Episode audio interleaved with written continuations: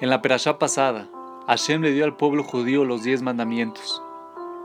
Y en esta perashá, el próximo mandamiento que Hashem le da al pueblo judío es, si adquieres un esclavo hebreo, él trabajará por seis años, y en el séptimo saldrá en libertad. Adam Lieberman nos enseña una lección de vida. Hashem le instruye al pueblo judío que después de seis años de trabajo, los esclavos hebreos deben ser liberados. A primera vista, uno podría llegar a pensar que cuando llegaba el séptimo año, el esclavo entusiasta y felizmente salía volando de la casa de su amo para disfrutar de su libertad. Pero la verdad es que un esclavo no reacciona de esta manera. La razón de esto es que mientras más tiempo una persona está bajo el mando de otra, menos cree que puede lograrlo por sus propios medios.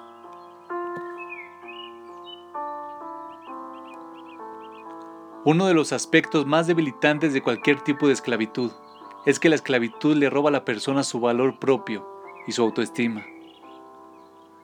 La persona se esclaviza físicamente, emocionalmente y mentalmente. Pero el hecho de que Hashem ordena liberar al esclavo hebreo el séptimo año revela una increíble y poderosa semilla que Dios plantó en todos nosotros. Y esa semilla es saber que, sin lugar a duda, todos tenemos la habilidad de lograr grandes cosas de manera individual, sin un amo sobre nosotros.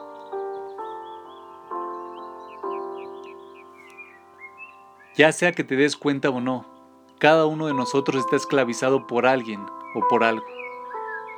Ya sea permanecer en un trabajo que no nos agrada, continuar una relación poco sana, o ver televisión durante horas para escapar de la realidad. De una manera u otra, todos decidimos voluntariamente ser esclavos.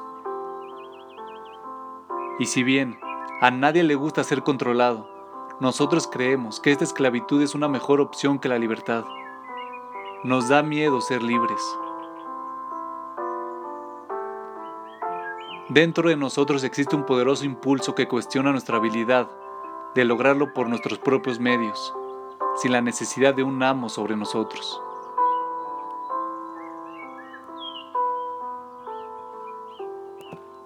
Y a pesar de que la esclavitud es dura, frustrante y dolorosa, no somos capaces de dejar a nuestro amo, ya que dudamos de nuestra capacidad de ser independientes. Pero lo opuesto es verdad. Cuando una situación poco sana controla una parte de tu vida y te impide florecer y crecer, debes saber que puedes alejarte de ella cuando quieras y que puedes lograrlo sin la ayuda de este amo.